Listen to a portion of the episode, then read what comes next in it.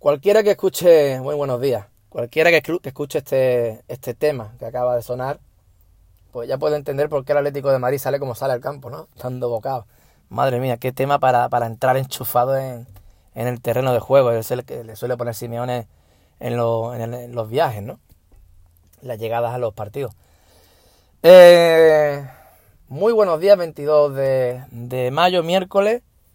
Hoy quería comentar un tema que se está hablando desde anoche por, por Francés Aguilar, uno de los directores del mundo deportivo, que comentaba que el tema Griezmann, que yo pienso que se va a terminar haciendo, que eso que empiece eso como base, se terminará fichando, creo yo, que se había parado, que se había echado todo para atrás, que el club no lo tiene tan claro y que al final pues se está trabajando en un plan B. Y en Portugal, un reputado periodista de Portugal, de Lisboa, comentaba anoche, ayer por la tarde, que eh, Guardiola, por representación del City y el Barça, son los que estaban en primera fila para firmar a Joao Félix, el jugador del que tanto llevo hablando tanto tiempo.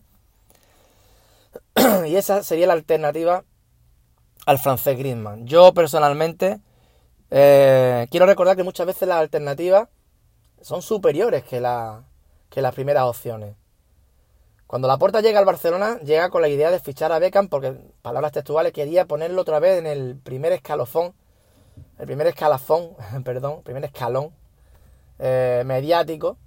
Y qué mejor que Beckham, que era un hombre que, se, que aparte de ser un buen jugador, con unos centros tremendos, con una, un juego, juego a balón parado tremendo, pues era un auténtico icono pues de anuncios y demás y estabas en primera fila si lo fichabas, estabas en todos lados si firmabas a David Beckham, ¿no? Finalmente se le escapa a los fichas florentinos y Rosell le eh, asegura a la puerta que tiene una alternativa que es Ronaldinho, que tenía pensado, por cierto, Madrid ficharlo al año siguiente, fichar a Ronaldinho, traerlo al Barça, porque ese jugador, aparte de ser más futbolista que Beckham, acabaría siendo por su forma de ser, por la forma que tenía de ver el fútbol, incluso más mediático que el inglés David Beckham. Finalmente llega Ronaldinho y lía la de Dios. Ya, ya conocemos la historia, ¿no?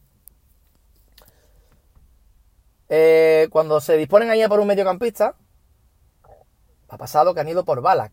Y la alternativa era Deco. Y Deco llega y también rinde de, de escándalo junto con Xavi, junto con, los, con una Iniesta que empieza a coger peso en el equipo, en fin. Ganamos la Champions, en fin, todo eso, lo que sabéis. Vamos a por un delantero, se habla de Gibril Cissé, pero las lesiones lo tienen ahí un poco que no acaba de el Barcelona de, lanzarse a por él. Y se habla como siempre de un jugador, los veteranos lo sabréis, que ha sonado mil veces, que era Trezeguet. Hay jugadores como eh, en su día Yuki, Canu, Berkan, Rui Costa, Batistuta, Cristian Kibu, eh, gente que ha sonado 50.000 veces pero que nunca han llegado, Ryan Giggs, Ginola, Wea, sonaban mucho pero nunca llegaban a Barcelona, pues Trezeguet yo creo que es el que más ha sonado de todo. Y volvía a estar sobre la mesa el nombre eh, de David Trezeguet, rematador, estupendo. Sobre la mesa el nombre, el nombre del, del internacional francés, David Trezeguet. Pero, finalmente, sale una oportunidad de mercado, Eto no tiene sitio, llega Walter Samuel al Madrid y demás, y ya no tiene sitio de, para la plantilla blanca por el tema de los extracomunitarios. En ese momento los africanos sí tenían, contaban como extranjeros, ya no. Y Samuel Eto'o pone entre la espada y la pared a Florentino. O bien me dejas ahí al Barcelona, o si me retienes aquí, como no puedo jugar y tengo que estar en la grada, estás prohibiendo que yo ejerza mi trabajo en mi empresa, en la que trabajo, que es el Real Madrid. Como no podía darle plaza en la plantilla, es algo en lo que podría meterse el Madrid en un, en un auténtico lío. Finalmente, Florentino no le queda otra que traspasar a Samuel Eto'o al Barcelona y ya sabemos que uno de los mejores delanteros de la historia del Barcelona es el camerunés. Con sus idas de olla y todo eso, pero ahí están los números y su rendimiento.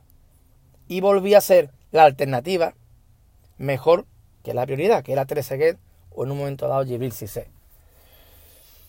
Otro momento recuerdo que se decidió fichar entre Ayala o Rafa Márquez. Y se, claro, Ayala era de los tres mejores centrales del mundo, pero ya veterano. Márquez más joven, pero más, con más proyección, evidentemente, con unas cualidades que tú notaban más fino a la hora de sacar el balón y demás y podían adaptarse más al Barça y se apuesta por el mexicano y vuelve a ser un éxito eh, la alternativa a, a Fabián Ayala. ¿Qué pasa? Que ahora se habla de que Griezmann, eh, anoche ya digo, el, periodista del Mundo Deportivo, pues comentaba de que se había echado atrás el Barça tal y cual y que la alternativa sería Joao Félix. Yo eh, he sido un enamorado de Rui Costa en su día, me encantaba. Recuerdo de niño buscar sitios donde pudiese ver el calcio, el calcio, si lo tengo que pronunciar mejor, la liga italiana para ver a la Fiorentina de Toldo, de, pues, del propio Rui Costa, Batistuta, Oliveira y demás. Yo lo veía personalmente, yo lo veía por Rui Costa. El portugués era una maravilla verlo jugar. El que vea a Joao Félix un partido completo le recuerda a Rui, Costa. Incluso a veces recuerda a Kaká. Los que más lo conocen eh, destacan de él que lo mejor que tiene es la definición a gol. Que perdona muy poco. Sea de cabeza, sea uno uno, con el, uno contra uno con el portero, sea al borde del área, es un hombre que tiene el gol. Y el gol es lo más caro que hay. Todos lo sabemos. Pero no solo eso, es que tú ves un partido completo de Joao Félix y ves un partido, por ejemplo, de otro hombre que está en la actualidad, como es Luka Jovic. De Luka Jovic, tú ves un partido completo y puedes pegarte media hora sin verlo. Le ves un buen remate de cabeza, a lo mejor de volea. Le, ves que tiene variedad en el remate, que es un, un, falcao, digamos, en sus inicios, para que nos hagamos la idea. Pero después en el juego asociativo, no es gran cosa técnicamente, no es demasiado rápido, no es un jugador que te participe mucho en el juego. A mí personalmente no es un jugador que me enganche de primera hora, pero tú ves a Joao Félix 10 minutos y tú sabes que está ante algo muy serio, ante algo grande. No es flor de un día. La forma de jugar eh, con sus compañeros, la forma, eh, la visión de juego para el último pase o para eh, organizar, incluso ayudar en la organización de, del juego. Esa rapidez, esa chispa, lo que decía, definición de cara a gol, carácter, eh, pues claro, se le nota un cúmulo de cualidades que ese jugador, si no lo fichas ahora con 10 años menos que Griezmann, no, eso no se puede olvidar. Si no lo fichas ahora y dejas que, deja que se vaya al City, ya no te quiero decir si se va al Madrid o se va a la Juventus, puede que sea la única posibilidad que tengas de ficharlo en la vida. Es como cuando en su momento, pues el Barça tuvo cierto interés, por ejemplo, en gente como Roberto Carlos, que se lo llevó al Madrid, se acabó, no te puedes olvidar de Roberto Carlos. O en su momento eh, se interesó por, por y ahora Hazard pues ya está perdido totalmente, ahora se va al Madrid, pero vamos, todos estos años que está en el Chelsea intransferible. Hay jugadores que los fichas ahora o ya no lo puedes fichar, pasa con De Jong. Me ha encantado ese fichaje, como comentaba ayer. Es el mismo caso que De y lo mismo pasaba con Mbappé. Mbappé, el momento de ficharlo, sea para el Madrid, sea para el Barça, era en el Mónaco. Sobre todo el Madrid, que tenía además esa simpatía de Mbappé, esa gana de Mbappé de ir a ese equipo, al Real Madrid. Pierde ese, ese momento la oportunidad al Madrid y ahora es cuando realmente lo tiene complicado para llevárselo. Benfica es un equipo vendedor. Ha salido una jornada de jugadores tremenda. Y el líder de esa jornada, la que está eh, Rubén, que está J, que está Florentino, no confundir con el presidente, y que está el principal baluarte de esa, de esa quinta, que es Joao Félix, que es el, que está deslumbrando por todos lados, eh, por todos lados los, estadios los que está jugando en la UEFA, incluso en el campo de Eintracht formó, perdón, en el, partido ante la Eintracht en casa formó la de Dios con los directivos y ojeadores del Barcelona, que fueron a ver a Jovic y se encontraron con Joao. Y eso le pasó al Madrid también. Jugador tremendo. Hoy comentaba un, seguidor de Twitter, decía, eh, era interesante porque decía que cómo es posible que todos veamos a Joao Félix, la calidad que tiene ese tipo de jugadores y que la directiva no lo vea. Yo creo que eso no es realmente así. O sea, si el Barcelona, negociando por Cilesen con el Benfica, ha pedido opciones preferenciales por Jota y Florentino, que son menos conocidos que Joao, es porque a Joao lo conocen bastante bien. Muchas veces menospreciamos, infravaloramos a los pues a la gente que a, los profesionales que están trabajando para los clubes eh, buscando jugadores constantemente y seguro que una vez que nosotros ya sabemos de un jugador y sabemos de sus cualidades, ya hace tiempo que ese club eh, tienen su base de datos de ese jugador bien, bien subrayado en negrita y lo tienen bien visto. Generalmente.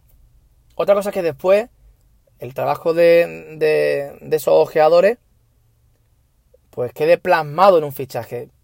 Que después la directiva, eh, el presidente, los encargados del tema económico, el propio Valverde y demás, que todos al final, a Vidal, Planes, Persegura, todo al final, ese trabajo de ojeadores, por ejemplo con Joao Félix, cristalice en ir a por el jugador, que eso ya es otro cantar. Evidentemente no te puedes ir por cualquier jugador que va despuntando porque despunta cada día hay una promesa nueva. Pero yo creo que hay cosas que se ven muy, muy a la legua. Joao Félix, ese es el nombre.